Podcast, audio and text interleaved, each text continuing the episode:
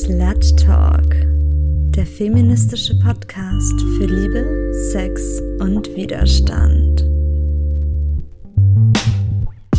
Herzlich willkommen im Slut Talk und in unserer Juni 2022 Folge. Ich bin euer Host hier heute, Kerstin. Meine Pronomen sind sie, ihr, aber ich bin nicht alleine. Ich darf heute zwei wunderbare Personen interviewen, und zwar Jojo und Sandra vom feministischen Sexshop-Kollektiv Consent Calling. Herzlich willkommen im Podcast. Stellt euch doch auch gerne vor und vielleicht auch, was ihr erwartet heute und über was wir sprechen wollen. Hallo, mein Name ist Sandra, meine Pronomen sind sie, ihr. Ich bin von Consent Calling und ich bin mit Jojo heute hier, um über Konsens zu sprechen. Wir sind hier und haben die Erwartung, dass man insgesamt einfach mehr über Konsens sprechen muss, dass wir der Meinung sind, dass über das Prinzip, über die Grenzen des Prinzips, über die feministischen Hintergründe zu wenig gesprochen wird. Und wir hoffen, ja, heute den Menschen ein bisschen näher bringen zu können, warum es sich lohnt, mit diesem äh, Prinzip sich zu beschäftigen. Hi, ich bin Jojo. Meine Pronomen sind sie ihr. Und ja, also ich kann mich Sandra nur anschließen. Ich bin auch vom feministischen Sexshop-Kollektiv Consent Calling. Und ja, unser Ziel ist auch einfach so ein bisschen diesen ersten Schritt zu gehen, mehr über Konsens zu reden, weil allein das schon so viel verändern kann, dieses Thema mehr ins Bewusstsein zu rücken. Deshalb, ja, bin ich auch sehr froh, dass wir heute hier sein können. Das wollen wir heute auch mit der Folge machen. Bevor wir tiefer ins Thema einsteigen, würde mich total interessieren, ja, was macht eigentlich Consent Calling? Wer seid ihr? Wie seid ihr organisiert? Ich finde es auch immer ganz interessant, so aus der Slutwalk-Perspektive so andere Organisationsformen einfach kennenzulernen. Ähm, ja, voll, voll die schöne Frage. Ähm, also Consent Calling hat sich so Ende 2020, Anfang 2021 gegründet und damals war ich noch nicht dabei, aber da wurde mir zugetragen, war es einfach äh, ein relativ organischer Zusammenschluss von Menschen, die irgendwie Lust hatten, einen Raum zu schaffen. Die Idee hat so dieses Kollektiv so weitergebracht, ähm, sind dann immer mehr Leute dazugestoßen, unter anderem eben ich. Ja, seitdem versuchen wir das Ganze eben irgendwie so solidarisch und kollektiv, wie man das irgendwie machen kann, ähm, voranzubringen und schauen eben dabei sehr, was so unsere Stärken sind, äh, was so gerade unsere Kapazitäten sind, wie viel wir einbringen können und ja, schauen dann, dass wir irgendwie auf unterschiedliche Art und Weise Gespräche über Sexualität, Beschäftigung mit Sexualität voranbringen. Wir werden hoffentlich bald den nächsten großen Schritt gehen und einen Raum wirklich eröffnen. Mal schauen, wie lange das jetzt äh, dann braucht. Aber genau, ansonsten versuchen wir eben durch irgendwie Bildungsangebote äh, oder auch äh, Demonstrationen einfach die, die Verschränkung von Feminismus und Sexualität so ein bisschen zu beleuchten.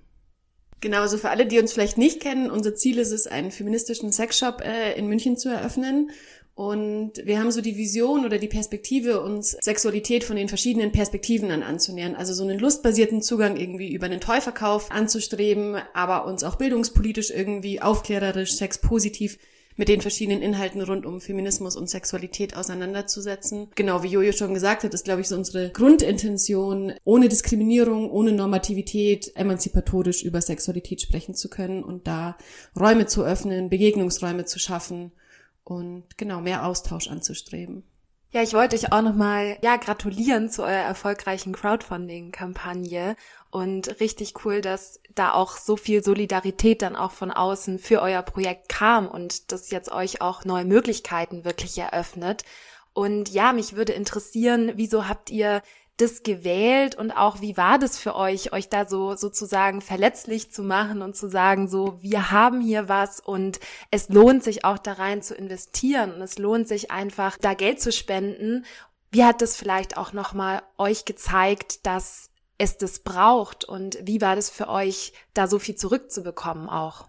Also wir sind genau aus dem Grund schon äh, genau ungefähr ein Jahr, äh, bevor das Crowdfunding gestartet ist, auf Social Media online gegangen und haben eben schon verschiedene Workshops, Veranstaltungen und so gemacht, haben auf äh, verschiedenen Demos Reden gehalten, also haben schon relativ früh versucht, uns so der Öffentlichkeit zu präsentieren, ansprechbar zu sein, wahrnehmbar zu sein und sozusagen dadurch das Vertrauen auch irgendwie schon, ja, so zu erarbeiten, dass die Leute uns kennen, dass sie unsere Perspektiven, unsere Inhalte irgendwie nachvollziehen können.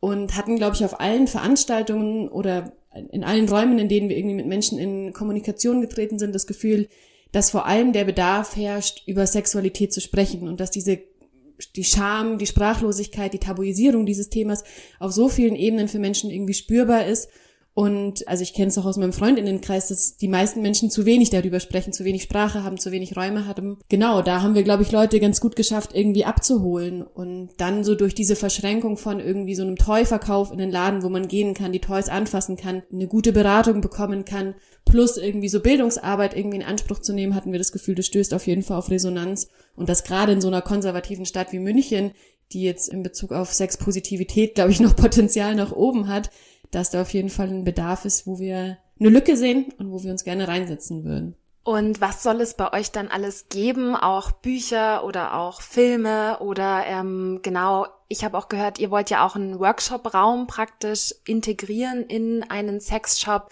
und werdet ihr auch manchmal dann damit konfrontiert, dass es dann widersprüchlich ist, damit mit so einem Herzensprojekt dann auch Geld zu verdienen? Das ist voll die gute Frage, die hören wir auch immer mal wieder. Also gleich am Anfang, die Idee dahinter ist schon einfach auch so ein bisschen, dass der Shop die Bildungsangebote finanziert und dass wir es schaffen, die Bildungsangebote so niedrigschwellig anbieten zu können, dass eben allein so ein Preis, den man für einen Workshop oder so zahlen muss, auch keine Hürde ist für Menschen, daran teilzunehmen und dass quasi das auch dann wieder ein Luxus wird, sich irgendwie damit zu beschäftigen. Genau, und deshalb ist uns aber halt gerade die, diese Verschränkung von, von Shop und Bildung auch so wichtig, beziehungsweise auf der anderen Seite auch, weil quasi durch den Shop einfach auch nochmal eine andere Form von niedrigschwelliger Beschäftigung gegeben wird für Menschen, die jetzt vielleicht nicht von Anfang an sagen, hey, ich habe mega Bock, mich mit Feminismus zu beschäftigen und davor vielleicht erstmal ein bisschen zurückschrecken, sind auch alle willkommen, können halt dann einfach in den Shop kommen und sich ein Sextoy kaufen und sich auf die Art und Weise mit Lust beschäftigen. Genau, also dass dadurch quasi einfach unterschiedliche Zugänge auch geschaffen werden. Genau, und wie du auch gesagt hast, ähm, Bücher wollen wir auch auf jeden Fall verkaufen, um schon auch auf theoretischer Seite ähm, ein bisschen äh, ja, den Zugang zu schaffen. Ähm, ja, und das dann quasi in Workshops oder Diskussionsrunden oder Themenabenden oder so so ein bisschen zusammenzubringen. Genau, und also von den Produkten her, die wir anbieten wollen, sind es eben auf jeden Fall Sextoys, allen möglichen Ausführungen. Und wir wollen uns aber auch dann so ein bisschen ja, Safer Sex Produkte, Menstruationsprodukte, aber eben auch äh, Gender Affirming Produkte ähm, anzubieten. Ja, einfach, dass man eben auch einen Raum hat, um die ja, anzuschauen, anzufassen. Ähm, wie Sandra schon gesagt hat, es macht voll den großen Unterschied, ob man in einem Laden steht und was in der Hand hat oder ob man es halt sich irgendwie im Internet anschaut oder so. Ja, ich glaube, dass das Internet da ganz viel Möglichkeiten bietet, aber eben auch, ja, auch dieses physische auch voll wichtig ist und auch irgendwie im physischen Raum spürt man ja, also meiner Gefühl nach immer noch die Solidarität und dieses Gruppengefühl auch viel mehr. Natürlich gibt's auch Personen, die wegen sozialen Ängsten oder so nicht auf Demos vertreten sind oder vielleicht auch nicht zu Workshops gehen. Da hat das Internet natürlich auch ganz tolle Möglichkeiten, aber ich merke es auch immer wieder auf unseren Slutwalks, dass einfach so dieses Gruppengefühl auch was wahnsinnig Stärkendes ist, weil sich Aktivismus ja auch oft irgendwie, besonders auch im digitalen Raum, manchmal fühlt man sich irgendwie so alleine gegen antifeministische rechte Chatbots so ungefähr. Und da ist genau dieses Wir-Gefühl auch irgendwie voll schön und auch voll schön, dass ja, wir uns heute hier treffen und dass wir auch sozusagen die verschiedenen queer-feministischen Gruppen, die es in München einfach gibt, zusammenbringen. Mich würde noch interessieren zu euren ja, Produkten auch, wo zieht ihr da so die Grenze? Also ich persönlich habe auch ganz viel das Gefühl, dass es immer mehr auch Angebote, zum Beispiel auch im Internet, aber auch offline gibt, die dann aber sehr immer noch Gender essentialisieren und dann so sagen, du als Frau musst dich jetzt mit deiner Pussy Power verbinden oder irgendwie so. Und die begreifen sich aber auch teilweise als feministisch. Ja, Feminismus ist ja auch kein Label, das man sich irgendwie verdienen muss, sondern jeder kann sich ja theoretisch so nennen. Also wie geht ihr dann so mit anderen Denkweisen oder anderen dann vielleicht auch ähm, ja transphoben und ja anderen Gruppen einfach um, die ja Gender eben noch nicht als fluide begreifen und die sich aber trotzdem feministisch nennen. Also ich glaube, wir wollen auf jeden Fall nicht die Feminismuspolizei sein, die dann sagt, welche Toys sind irgendwie feministisch oder nicht. Zunächst, glaube ich, geht's jetzt in Bezug auf den Toyverkauf einfach um den lustbasierten Zugang, um sich mit seiner eigenen Lust und mit seinem eigenen Körper irgendwie zu beschäftigen wir werden auf jeden Fall darauf achten, dass äh, die Toys irgendwie nicht in einer Männer- und einer Frauenecke irgendwie sind oder dass homosexuelles Begehren nicht als Abweichung der Norm dann irgendwo äh, dargestellt wird, sondern alles auf Augenhöhe, dass die Toys einfach für den Analbereich, für eine Vulva sind, also nicht irgendwie Bezug auf die Geschlechtsidentität nehmen. Also ich glaube, die Sextoy-Industrie ist natürlich schon auch kritisch irgendwie so zu betrachten in Bezug auf so eine Performance, in Bezug auf immer bessere Technik, wo es irgendwie nur um schneller, höher, weiter, besser kommen geht. Und ich glaube, unser Ziel ist einfach, sämtliche normative Narrative, die mit dem Komplex Sexualität verbunden sind, zu dekonstruieren und auch nicht neue Zwänge zu schaffen, genau wie du gesagt hast. Also du musst wirklich immer masturbieren, du musst nicht monogam sein, du musst queer sein, du musst das und das und das ausprobieren, sonst bist du irgendwie prüde. Also das ist gar nicht unser Ziel und es ist auch super, wenn Leute irgendwie überhaupt keine Sextoys haben wollen und auch nicht benutzen wollen für ihr Sexleben. Aber wir wollen eben ein Angebot machen, eine Möglichkeit aufzeigen und aber nicht irgendwie so neue Dogmen setzen, die dann Menschen weiterhin unter Druck setzen, weil der Komplex Sexualität ist sowieso schon so viel mit Druck irgendwie konnotiert und wir wollen eher versuchen, Druck und Zwänge zu hinterfragen und ja, auf keinen Fall irgendwie neue zu produzieren. Da kann ich euch auf jeden Fall gleich auch unsere Folge 30 des Slut Talks empfehlen. Genau da haben wir über Prude Shaming auch gesprochen. Und ich würde sagen, wir hören jetzt ein bisschen Musik und zwar Tomboy passend zum Thema von Princess Nokia. Willkommen zurück nach der Musik. Ihr hört den Slut Talk auf Radio Lora. Und ja, ich bin heute hier mit Jojo und Sandra vom queer-feministischen Sexshop-Kollektiv Consent Calling. Und wir sprechen heute hier über Konsens. Und meine Frage wäre da gleich, wieso habt ihr Consent Calling als Wort oder als Slogan oder als Namen gewählt? Ja, wieso auch die englische Version? Das würde mich total interessieren. Also Consent Calling spielt eigentlich auf zwei Ebenen an. Zum einen ist es so ein Gegenbegriff zum Catcalling, also zum im öffentlichen Raum meist weiblich gelesenen Personen sexistische Kommentare ähm, nachpfeifen, also irgendwie so zu dieser äh, Form der äh, Belästigung einen Gegenbegriff irgendwie zu schaffen.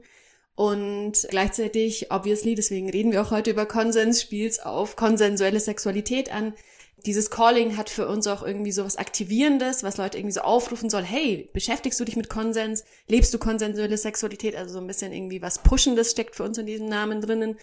Und genau, hatten irgendwie so das Gefühl, wir wollen gerne irgendwie auch was Inhaltliches setzen, was irgendwie schon so ein bisschen auch nur, ja, irgendwie inhaltlich auf dieses Thema Konsens irgendwie anspricht, dass wir darauf Wert legen. Und ich glaube, das klang irgendwie auf Englisch alles bisschen, ja, besser als irgendwie auf Deutsch. Genau, und so ist irgendwie dieser Name dann entstanden und hatten irgendwie das Gefühl, das ist irgendwie griffig, kann man sich merken. Diese beiden Cs sind irgendwie eine gute Kombi, so. Genau, so ist der Name entstanden. Ja, uns geht's im Slutwalk ja ganz ähnlich, dass wir auch einen englischen Namen sozusagen haben und einerseits leben wir in einer Welt, wo es irgendwie sich cooler anhört. Andererseits habe ich auch immer das Gefühl, dass zum Beispiel auch dem Begriff queer dann auch irgendwie nochmal was Positiveres mitschwingt. Für mich ist auch Slut positiver als Schlampe beispielsweise. Und ich empfinde auch irgendwie das deutsche Wort Konsens einfach, ja, irgendwie, es hört sich sehr nach einer Vertragsschließung an irgendwie. Und Consent hat für mich dann eben nochmal diese spezifische Konnotation, dass es sich eben um sexuelle Handlungen handelt. Und dann gleich die Frage, ja, was ist überhaupt Konsens? Über was reden wir heute? Was sind so eure Definitionen davon? Und auch nicht nur eure als ähm, Kollektiv, sondern auch eure persönlichen. Ähm, ja, Definition von Konsens. Schwierig.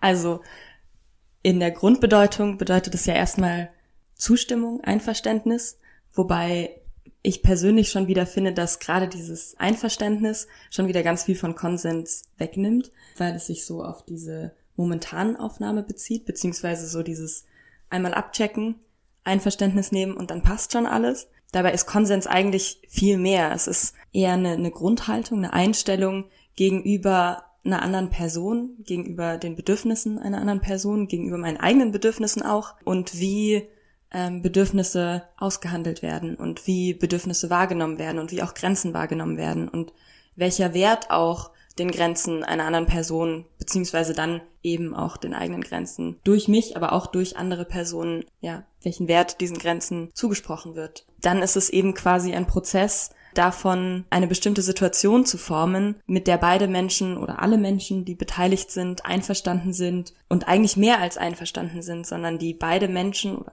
alle Menschen aktiv mitformen und in die alle Menschen aktiv ihre Bedürfnisse einbringen können und ihre Wünsche und ihre Ängste und Grenzen. Wir haben in dem Konsensworkshop, den wir ma machen, hat Sandra ein schönes Zitat von äh, Gesa aus dem Sexshop von Other Nature in Berlin. Und Gesa sagt, dass äh, Konsens ein Zustand ist. das finde ich ein, eine sehr schöne Zusammenfassung davon, dass es eben nicht nur ein einmaliges Ja-Nein-Abfragen ist, sondern dass es ein Zustand von der Wertschätzung im Endeffekt der ganzen anderen Person.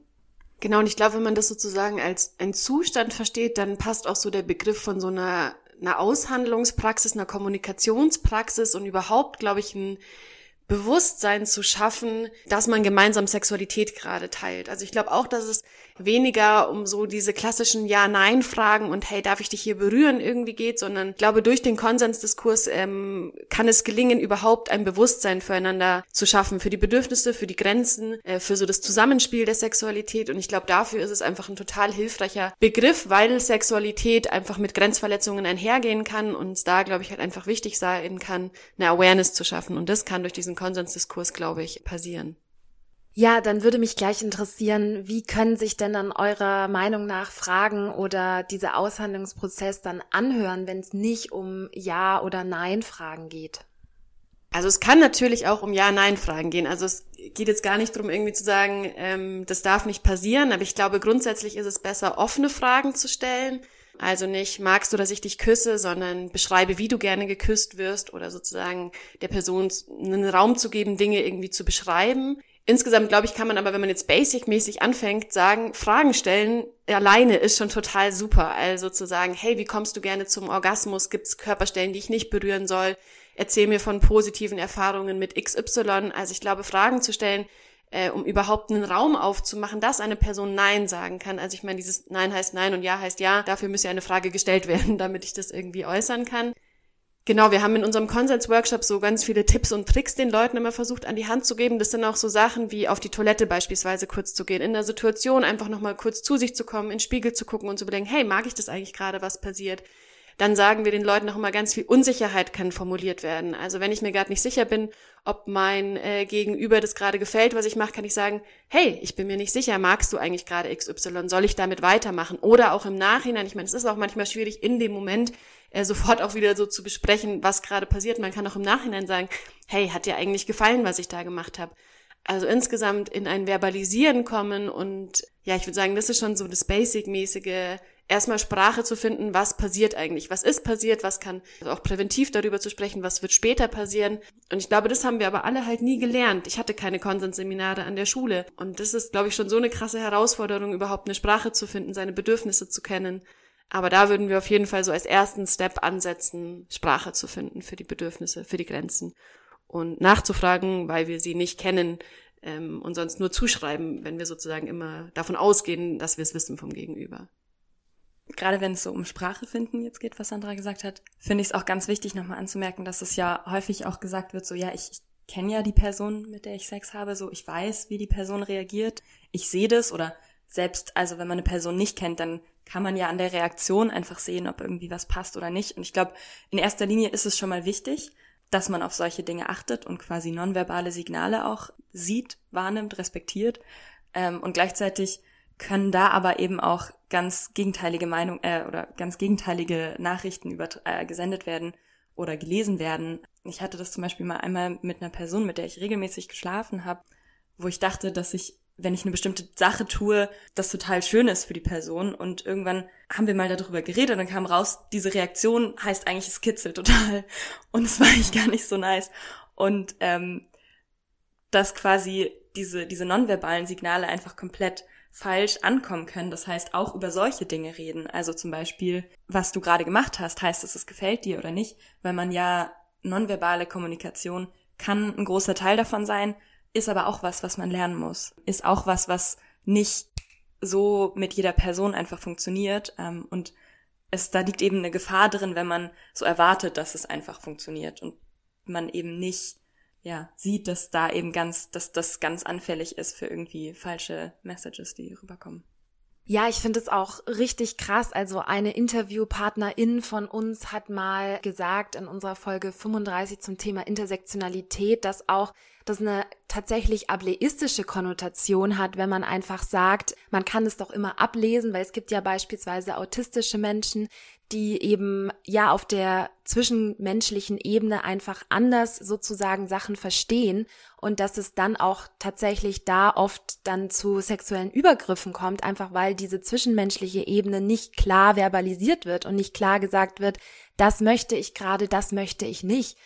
Und ich finde es auch super interessant, diese Idee so, wenn wir einmal zu einer Person Ja gesagt haben, dann müssen wir das immer wieder wollen. Und ich glaube auch, da ist tatsächlich ganz viel so Heteronormativität und einfach dieses, diese Idee, dass man BeziehungspartnerInnen irgendwas schulden würde und das habe ich auch tatsächlich voll bei mir selbst gemerkt, einfach am Anfang so, wenn man die ersten Erfahrungen macht, dass man irgendwie so denkt, so, es gehört dazu und sich nicht fragt, so, was möchte ich gerade, wie geht's mir gerade?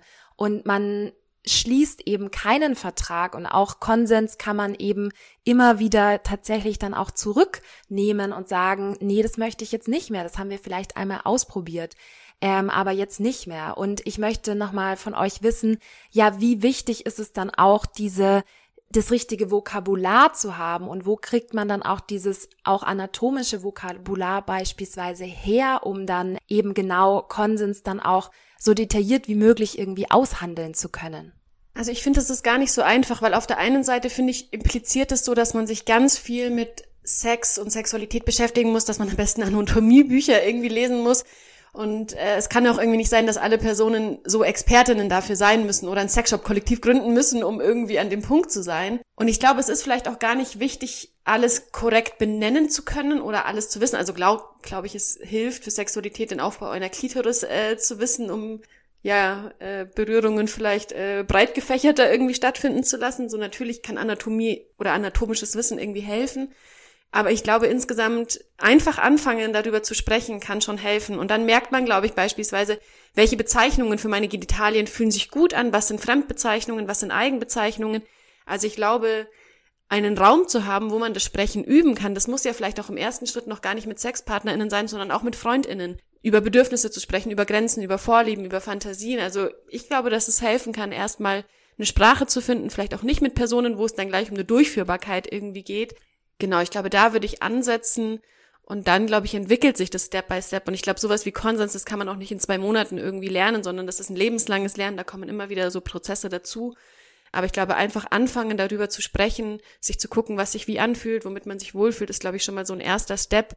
Und sich aber auch nicht zu einem krassen Druck zu machen. Also Sexualität sollte ja auch immer noch was sein, was mit Lust und mit Leichtigkeit verbunden ist und ähm, sich auch nicht zu schämen oder auf sich selber irgendwie sauer zu sein, wenn das nicht gelingt oder wenn man Schwierigkeiten hat, weil wir haben das nicht gelernt, wir leben in keiner Gesellschaft, wo Konsens auch auf anderen gesellschaftlichen Ebenen wirklich irgendwie was ist, was, äh, was so ein Standard ist. Genau, deswegen würde ich die Menschen auf jeden Fall dazu aufrufen, geduldig zu sein und fehlerfrei und zärtlich mit sich selber zu sein und sich nicht selber einen Druck zu machen. Gerade so dieses Sprechen hat ja irgendwie auch nochmal eine ganz andere Bedeutung, wenn es in so einem sexuellen Kontext ist, wenn man immer so das Gefühl hat, okay, es muss jetzt auch irgendwie sexy rüberkommen oder keine Ahnung. Und das macht es natürlich noch viel schwieriger, über Dinge zu reden, weil man dann auch noch, unabhängig davon, dass man Dinge ausdrücken muss, erstmal, die man vielleicht entweder gar nicht so richtig weiß, was man, was man jetzt genau ausdrücken will, was gerade die Bedürfnisse sind. Und dann hat man auch noch das Gefühl, okay, es muss jetzt irgendwie in diese Situation passen. Ähm, und dann fehlt einem vielleicht auch noch das Vokabular dazu. Also da kommen irgendwie so ganz viele Schwierigkeiten zusammen. Ähm, ich glaube zum Beispiel, deshalb kann es durchaus helfen, wie Sandra gesagt hat, eben mit äh, nicht unbedingt SexualpartnerInnen zu reden. Es kann aber auch helfen, mit SexualpartnerInnen zu reden in vielleicht nicht gerade einem sexuellen Kontext, also in einer Situation, in der es wirklich gerade darum geht, jetzt in dem Moment Sex zu haben, sondern über als wir vorgestern Sex hatten oder als wir, wenn wir in der Zukunft irgendwann mal Sex haben, so. Also um so ein bisschen so diese, diesen, diesen, diesen Druck rauszunehmen, dass jetzt alles, was ich sage, auch irgendwie in diesen sexuellen Kontext passen muss. Da war jetzt gerade schon so viel drinnen. Ich möchte auf die Themen gleich mit euch auf jeden Fall noch genauer eingehen, aber ich würde noch mal vorschlagen, zuerst noch mal Musik zu hören und zwar You and Your Hand von Pink. Willkommen zurück zum Slut Talk, deinem Podcast für Liebe, Sex und Widerstand. Wir sprechen heute hier über das Thema Konsens, also auch ein sensibles Thema und meine Interviewgästinnen sind Jojo und Sandra vom Sexshop Kollektiv Consent Calling München. Wir haben gerade schon super viele Themen am Rande angeschnitten, aber ich werde jetzt versuchen, noch genauer drauf einzugehen. Und einerseits würde es mich interessieren, wo soll dann dieser gesellschaftliche Diskurs zum Thema Konsens ansetzen? Also seid ihr dafür, dass das auch schon irgendwie in der Schule passiert, auch in nicht sexuellen Kontexten, so dass man sozusagen sich zu dem Thema hintastet? Und wie ist da euer Ansatz? Ähm, also ich glaube, das Thema Konsens fängt viel, viel, viel weiter vor überhaupt jeglicher sexueller Interaktion an. Ähm, und ja, in der Idealvorstellung äh, wäre es natürlich was, was wir alle mit in die Wiege gelegt bekommen. Also ähm, das ist zum Beispiel ein Thema, was man allein schon in der Kindererziehung viel, viel aufmerksamer umsetzen kann. Ähm, Gerade zum Beispiel, wenn jetzt irgendwie Verwandte zu Besuch kommen und man sich irgendwie zum, zur Begrüßung erstmal irgendwie einen Kuss auf die Wange bekommt, so allein da wäre eine Situation, in der irgendwie Konsens einfach schon mal viel ja, direkter thematisiert werden könnte. Und ansonsten ist es auf jeden Fall ein Thema, was natürlich so früh wie möglich und auch so ja, offen und ehrlich wie möglich behandelt werden kann. Natürlich wäre es ideal, wenn äh, man Konsens in der Schule lernt. Ähm, aber ich glaube zum Beispiel auch, dass es was ist, was, das haben wir jetzt auch schon äh, immer wieder gesagt, dass es eben Prozess ist, dass sich das äh, entwickeln kann durch Gespräche mit FreundInnen, äh, mit der Familie, äh, mit SexualpartnerInnen. Ja, und dass es was ist, was man auch im, im Alltag lernt ähm, oder lernen kann, wenn man sich äh, ein bisschen damit auseinandersetzen will, weil es ja eigentlich in, in jeder Interaktion äh, eine Rolle spielt und in jeder Aktion, äh, in jeder Interaktion habe ich die Möglichkeit, Grenzen über, zu überschreiten. Das ist vielleicht ein bisschen falsch ausgedrückt, aber oder besteht das Potenzial, dass Grenzen überschritten werden können, so. Im Endeffekt, klar ist Konsens wichtig, das den, auf den sexuellen Bereich sich anzuschauen, weil einfach da Grenzüberschreitungen sehr leicht passieren können und auch eben eine besondere Tragweite haben können, gerade weil es eben sowas Intimes ist und auch die, die Integrität einer Person durch, gerade durch dieses Körperliche und ja, das, was irgendwie dahinter steht, noch viel einfacher irgendwie angegriffen werden kann durch so Grenzverletzungen. Aber eigentlich sind das Dinge, die in jeder Interaktion passieren können. Und insofern ist die Beschäftigung mit Konsens oder der Prozess, Konsens zu leben, eigentlich viel größer als nur im Sexuellen.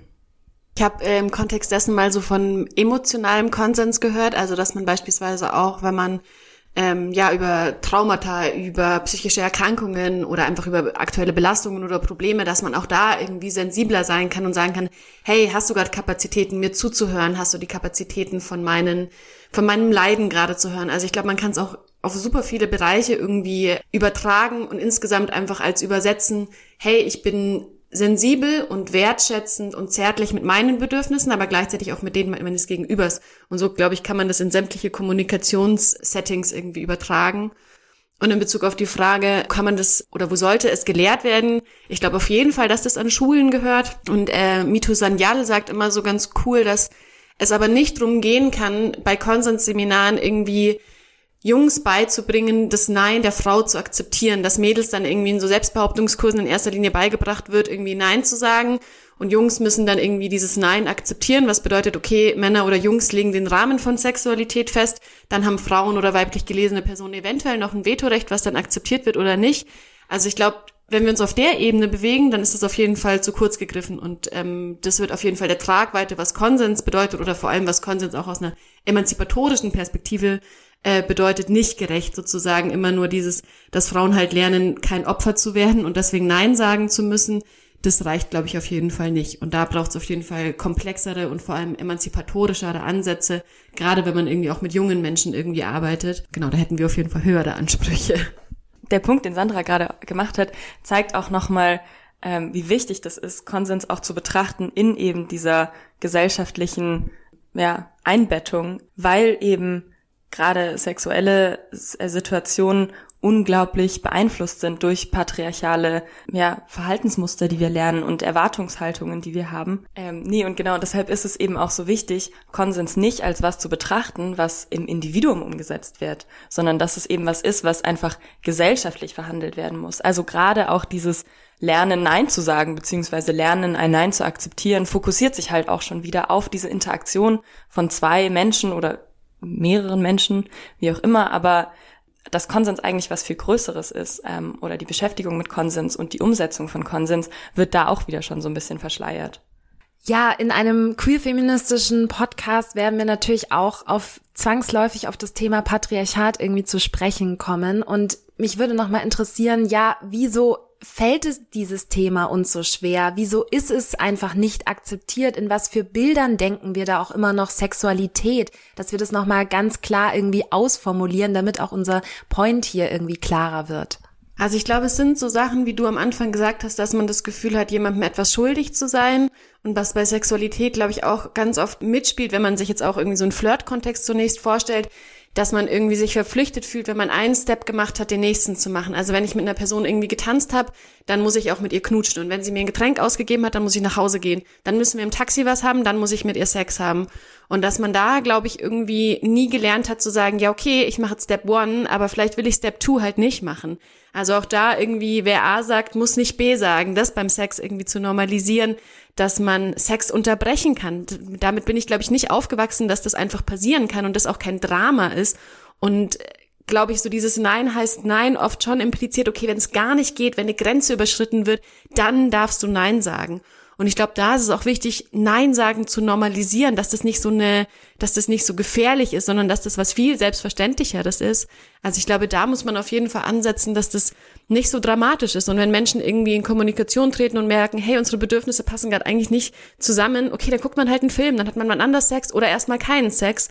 Ähm, also dass das alles nicht so aufgebauscht ist, sondern dass ähm, selbstverständlicher wird, dass Nein gesagt wird, dass man merkt, das passt nicht, das gefällt mir nicht und das auch erstmal als ein als was Neutrales wahrzunehmen, wenn mir jemand eine Grenze kommuniziert oder sagt, hey, ich hätte das gerne anders und nicht sofort als Angriff zu sehen oder sich verteidigen zu wollen oder zu sagen, aber ich habe es doch gut gemeint mit dir, sondern das erstmal anzunehmen, der anderen Person irgendwie zuzuhören und ich glaube, das sind einfach ganz viele Mechanismen, die mit Scham einhergehen, dass man die Person nicht verletzen will, dass man das Gefühl hat, das ist eine Ablehnung, wenn ich sage, hey, mir gefällt es gerade eigentlich nicht so oder ich will gerne was anderes.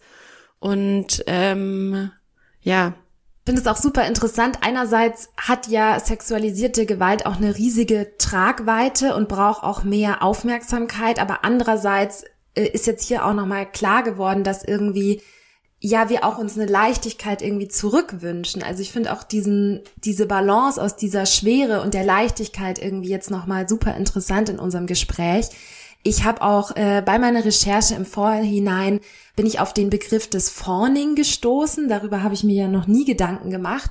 Aber das bezeichnet die, ja, die Erwartung, oder den Prozess als Frau oder als weiblich gelesene Person immer nett sein zu müssen und immer sozusagen sich aus einer ähm, Situation irgendwie rauslächeln zu müssen und dann auch irgendwie Sachen gar nicht so schlimm zu finden, weil man muss ja irgendwie sozusagen emotional available sein und irgendwie ja auch die Männer verstehen sozusagen. Und irgendwie das fand ich noch mal richtig interessant auch, dass dann ja, man sogar so eine Nettigkeit oder so eine Offenheit irgendwie dann als Schutzmechanismus tatsächlich auch verwenden kann. Und das ist auch tatsächlich ja so auf körperlicher Ebene auch, dass teilweise Vulven ähm, und äh, Vaginas auch feucht werden können als Schutzmechanismus. Und dass eben das Ganze, also einerseits Nettigkeit und Offenheit und andererseits eben auch diese ja, physische Reaktion, die immer nur als Erregung verstanden wird, auch wieder ein Schutzmechanismus sein kann. Und das äh, finde ich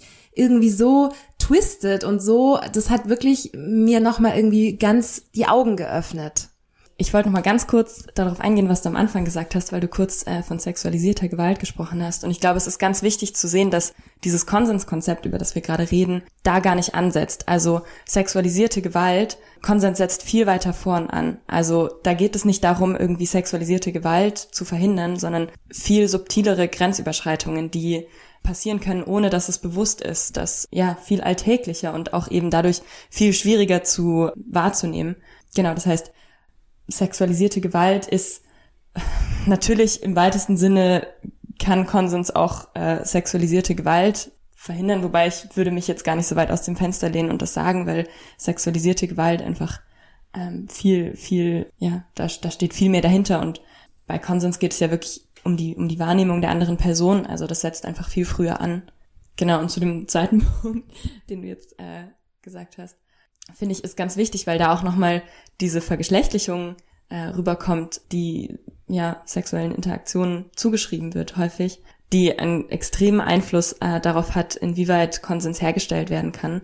Also gerade das ist vorher auch schon so ein bisschen, hat das Sandra so angesprochen, aber dass gerade in so Interaktionen die männliche Sozialisation eher dafür, dazu führt, dass man in dieser Interaktion die, die aktive Rolle übernimmt und quasi bestimmt, wie die Situation ähm, zustande kommt, was passiert und dann viel aktiveres Umsetzen von eigenen Bedürfnissen dahinter steht, während jetzt die, die weibliche Sozialisation viel eher dazu führt, dass man sich anpasst, dass man umgänglich ist, dass man eben einstimmt und dass dieses Bild eben total bestärkt von eben dem Mann, der nach Konsens fragt und die Frau, die Ja sagt oder Nein sagt und dann muss der Mann das akzeptieren und allein das schon ein Bild von Sexualität schafft, was natürlich einmal erstmal alle anderen Interaktionen zwischen zum Beispiel zwei Männern oder zwei Frauen oder auch Menschen ähm, dazwischen einfach komplett ausblendet und aber den Umgang mit dieser Situation einfach so in so ein Skript packt und einem quasi vorschreibt, wie man, wie man, wie man zu interagieren hat. Und das natürlich einerseits für weiblich sozialisierte Menschen es total schwierig macht, erstmal eigene Bedürfnisse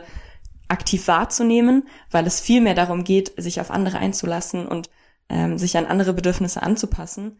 Und damit einhergeht dann auch, dass es viel schwieriger ist, eigene Bedürfnisse auch zu verbalisieren und auszudrücken, weil, weil wir dafür keine Skripte haben und dafür nicht, äh, ja, ja, diese Sprache nicht dafür haben, wie wir das ausdrücken können. Und auf der anderen Seite ähm, bei männlich sozialisierten Personen einfach häufig gar nicht so das Bewusstsein dafür besteht, dass Grenzen verletzt werden können. Weil dadurch, dass ich immer in der Position bin, wo ich sehr klar meine Bedürfnisse kenne, weil ich immer in der Position bin, die umzusetzen und die einzufordern, ich erstmal das Verständnis aufbauen muss, dass eine Person, mit der ich interagiere, potenziell nicht so sehr geübt darin ist, allein schon die eigenen Bedürfnisse zu kennen und einzufordern und damit oft so eine Erwartungshaltung ist, ja, die andere Person wird ja schon was sagen, wenn irgendwas falsch ist und dass da einfach schon so ein ganz wichtiger Schritt ist, sich erstmal klar zu machen, dass jede Handlung, die ich, die ich mit oder an einer anderen Person durchführe,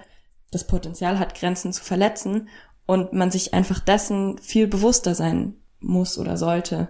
Genau, gerade weil durch die Skripte, die man eben mit männlicher Sozialisation gelernt hat, dieses Bewusstsein gar nicht so richtig vorhanden ist, häufig. Ich finde es auch nochmal den Punkt interessant, den wir eben gemacht haben, von wegen auch beispielsweise digitalem Konsens und Konsens einfach anders zu denken. Ähm, beispielsweise habe ich es auch immer mehr mitbekommen, dass Personen zum Beispiel in ihren WhatsApp-Status schreiben, ich möchte nicht angerufen werden oder ich möchte keine Sprachnachrichten bekommen. Auch da finde ich, fängt schon Konsens an. Und auch natürlich zum Beispiel auch auf Dating-Plattformen, wo man vielleicht auch aktiv nach sexueller Interaktion sucht. Auch da ist kein Einverständnis, ungefragte Dickpics zugeschickt zu bekommen. Und um Dickpics geht auch der nächste Song, Deine Dickpics von Schwester Ibra. Herzlich willkommen zurück nach unserer Musikpause. Ihr hört den Slut Talk auf Radio Lora und ich bin Kerstin und ich habe hier zwei wunderbare Interviewgästinnen und zwar Jojo und Sandra von Consent Calling München. Wir haben noch einige Themen. Ich hoffe, wir kriegen sie alle noch unter. Mich würde einerseits interessieren, wieso denken wir, dass Konsens sexy sein muss? Wir haben das eben schon ganz kurz angesprochen. Wir haben jetzt auch tatsächlich als Demo-Motto Consent ist sexy uns überlegt und haben dazu auch schon einige Kritik bekommen. Unsere Demo findet übrigens am 23. Juli ab 16 Uhr auf dem Marienplatz statt. Und aber die Diskussion geht hier schon vorher los. Was ist eure Meinung zu diesem sehr berühmten Slogan? Also ich glaube, ich kann den auf jeden Fall nachvollziehen, weil also Sex sollte im besten Fall sexy sein. Deswegen glaube ich, finde ich es jetzt auch gar nicht so weit gegriffen, dass man irgendwie das auch so formuliert. Ich glaube, was daran vielleicht halt kritisch anzumerken ist, ist, dass Also ich würde, glaube ich, eher mal sagen, so Konsens ist notwendig, ist essentiell. Also das ist sozusagen kein nice to have und kein okay kann man schon machen und kann vielleicht sexy sein, sondern Konsens ist essentiell. Und das ist die basalste, basalste Voraussetzung, wenn Menschen miteinander interagieren, dass sie beide Einverständnis geben zu diesen jeweiligen Situationen. Und ich glaube schon, dass es den Druck vielleicht erhöhen kann, wenn das auch noch in einem sexy Kontext sozusagen passieren muss. Also wenn sich das sexy anfühlen muss, wenn man sexy formulieren muss, wenn das auch in so eine verführerische Sprache vielleicht irgendwie eingebaut werden muss. Und so blöd es klingt, also manchmal ist es halt nicht sexy. Und manchmal ist es vielleicht, fühlen sich Menschen verletzt, verunsichert, verstoßen, wissen nicht, was sie sagen sollen. Und ich glaube, das gehört aber dazu. Und wie ich vorhin auch schon gesagt habe, das gilt es halt dann auch zu normalisieren, weil ich glaube, es kann passieren, in einer äh, sexuellen Interaktion auf was hingewiesen zu werden und dann ist plötzlich der sexy Kontext irgendwie raus. Man ist nicht mehr erregt, man muss irgendwie erstmal eine Pause machen. Aber ich glaube, das ist immer noch besser, als Sex zu haben, der nicht von allen gewollt ist oder wo sich Personen unwohl fühlen. Und deswegen glaube ich, ist dieses sexy, also sollte nicht den Druck machen, dass es sich möglichst sexy anhört oder so. Aber ich glaube, das ist eher kontraproduktiv, weil eine Grenze zu formulieren ist meistens nicht sexy, sondern halt äh, anstrengend und schwierig. Und gleichzeitig glaube ich aber schon, ich meine, wir hatten das ja auch vorhin schon, dass wir kein Bild von Konsens etablieren wollen, was wie so eine Vertragssache irgendwie ist, wo es irgendwie darum geht, was zu unterschreiben, was dann für immer so ist, sondern ich glaube schon, also Sex soll leicht sein, soll schön sein, soll lustbasiert sein und ich glaube, es ist schon auch wichtig, in unsere Ethik der Sexualität mit aufzunehmen, dass es ein Spiel ist, dass es um Macht geht, dass es um Macht haben, keine Macht habe und Kontrolle, Kontrolle loslassen, dass es ein Risiko bedeutet, dass es verletzlich sein bedeutet, also manchmal habe ich das Gefühl, in diesen Konsensdebatten wird auch das Bild oder was das Schöne an Sexualität ist, manchmal so fast vernachlässigt und ähm, da ist es auch, glaube ich, nochmal wichtig, so, welche Grenzen gehören auf eine Art und Weise dazu und ohne Grenzen zu bagatellisieren. Aber ich glaube, da gibt's ganz unterschiedliche Dimensionen, wo wirklich in die Integrität meines Körpers eingegriffen wird oder andere Grenzen, die vielleicht eher bedeuten, schlechten Sex zu haben oder halt in der Nuance nicht so befriedigt zu werden, wie man es irgendwie will. Und ich glaube, auch da ist es nochmal voll wichtig, irgendwie genauer hinzuschauen und zu gucken, okay, was ist schlechter Sex, was ist, wie du vorhin auch schon gesagt hast, sexualisierte Gewalt, was ist nicht konsensuelle Sexualität und da auch in Bezug auf, wie lebe ich das, differenziert irgendwie ähm, hinzugucken. Und manche Dinge, glaube ich, kann man sexier formulieren als eine krasse Grenzüberschreitung, die halt überhaupt nicht geht. Aber zu sagen, hey, kannst du mich irgendwie am Ohr berühren oder sowas, kann man, glaube ich, sexier ähm, formulieren als, hey, das geht gar nicht, du tust mir gerade weh. Was ich mir gerade noch gedacht habe, vielleicht passt aber dieses Statement, Konsens ist sexy, eigentlich ganz gut in dieses Narrativ von, dass Konsens eigentlich mehr ist als nur Nein heißt Nein oder Ja heißt Ja, weil es eben um den Zustand geht. Es geht darum, diese ganze Interaktion zu formen. Das heißt, es ist nichts, was sich nur auf Grenzen fokussiert und nur sich damit beschäftigt, hey, überschreite ich gerade eine Grenze oder nicht, sondern auch die Bedürfnisse ganz aktiv mit einbringt und damit natürlich auch einfach ein großes Potenzial hat, sexy zu sein, weil, ja, fühlt sich schön an, wenn meine Bedürfnisse berücksichtigt werden und aktiv irgendwie gesehen werden und ja. Auch als Feministin bin ich da auch immer hin und her gerissen, weil Macht ist einerseits ein Problem in unserer Gesellschaft, aber andererseits kann, können Machtspiele ja auch sexy sein. Darüber hört ihr unter anderem mehr in unserer Folge 14 zum Thema BDSM. Mich würde jetzt noch interessieren, ich habe gerade schon erzählt, was bei uns dieses Jahr im Slutwalk noch ansteht, nämlich unsere große jährliche Demo. Was steht bei euch noch an? Gibt's noch andere Workshops, die ihr geben werdet? Und wer kommt denn auch so zu euren Workshops? Wer ist da eingeladen? Also wir werden auf jeden Fall auf der Demo vom Slutwalk eine Rede halten und genau, da könnt ihr uns nochmal live sprechen hören zu den Themen. Insgesamt haben wir immer wieder Veranstaltungen, Workshops, folgt uns auf Instagram oder checkt unsere Homepage unter Consent Calling irgendwie aus, da bleibt ihr auf jeden Fall auf dem Laufenden. Ihr habt mir auch im Vorgespräch ja erzählt, dass insbesondere auch Flinter-Personen zu euren Workshops tatsächlich kommen. Und dass es auch ja immer noch damit zusammenhängt, dass eben Flinter-Personen auch immer noch oft die emotionale Last in Beziehungen tragen und von Cis-Männern oft nur sozusagen das Bare Minimum irgendwie erwartet wird. Und das ist auch ein Problem. Und ich habe auch mit Freundinnen vorher über diesen Podcast gesprochen und die meinten auch schon, dass sie teilweise irgendwie so dieses Bare Minimum und dieses nicht sexualisiert werden und nach Konsens fragen dann total als total sexy wahrnehmen, einfach obwohl es irgendwie selbstverständlich sein sollte. Und deshalb würde ich euch da draußen auch nochmal irgendwie die Einladung geben, diesen Podcast Leuten weiterzuleiten, zu teilen und ja ebenso irgendwie die Message allen Personen zu geben und dass nicht immer nur dieselben Personen sich dann wieder mit diesen Themen auseinandersetzen.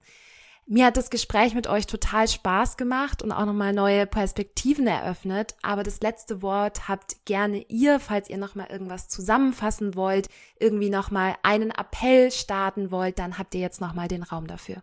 Also ich glaube, ich würde gerne nochmal betonen, wenn jetzt Menschen diesen Podcast hören und ähm, denken, sie sollten sich mehr mit äh, Konsens auseinandersetzen, dann glaube ich, finde ich es total wichtig, das auf einer individuellen Ebene zu tun, also zu überlegen, wie habe ich Sex, wie kann ich es kommunizieren, welche Fragen kann ich stellen, wie kann ich ähm, das üben, diese Sprachlosigkeit zu überwinden.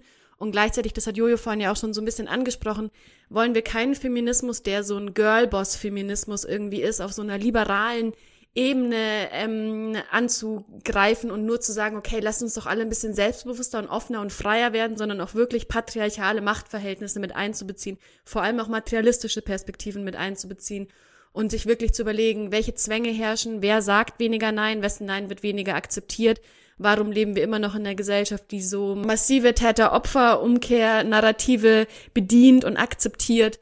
Und äh, genau, das ist uns auf jeden Fall total wichtig, dass es nicht nur darum geht, dass jetzt alle Individuen möglichst hart an sich arbeiten, um irgendwie super Konsens zu zu leben, sondern dass wir auch immer Machtverhältnisse, herrschende Geschlechterverhältnisse mit einbeziehen und da nicht zu kurzsichtig sind und uns nur aufs Individuum äh, zu konzentrieren.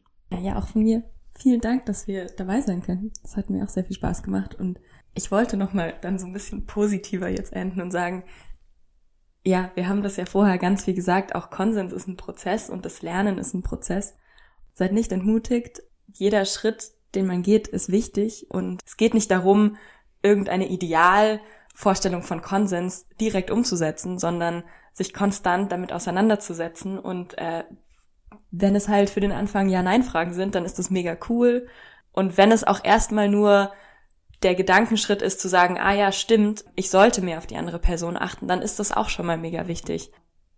Vielen Dank für eure Zeit und eure Energie und eure Expertise, die ihr hier auch nochmal eingebracht habt. Ja, folgt auf jeden Fall Consent Calling auf sozialen Medien. Es bleibt spannend, was weiterhin passiert.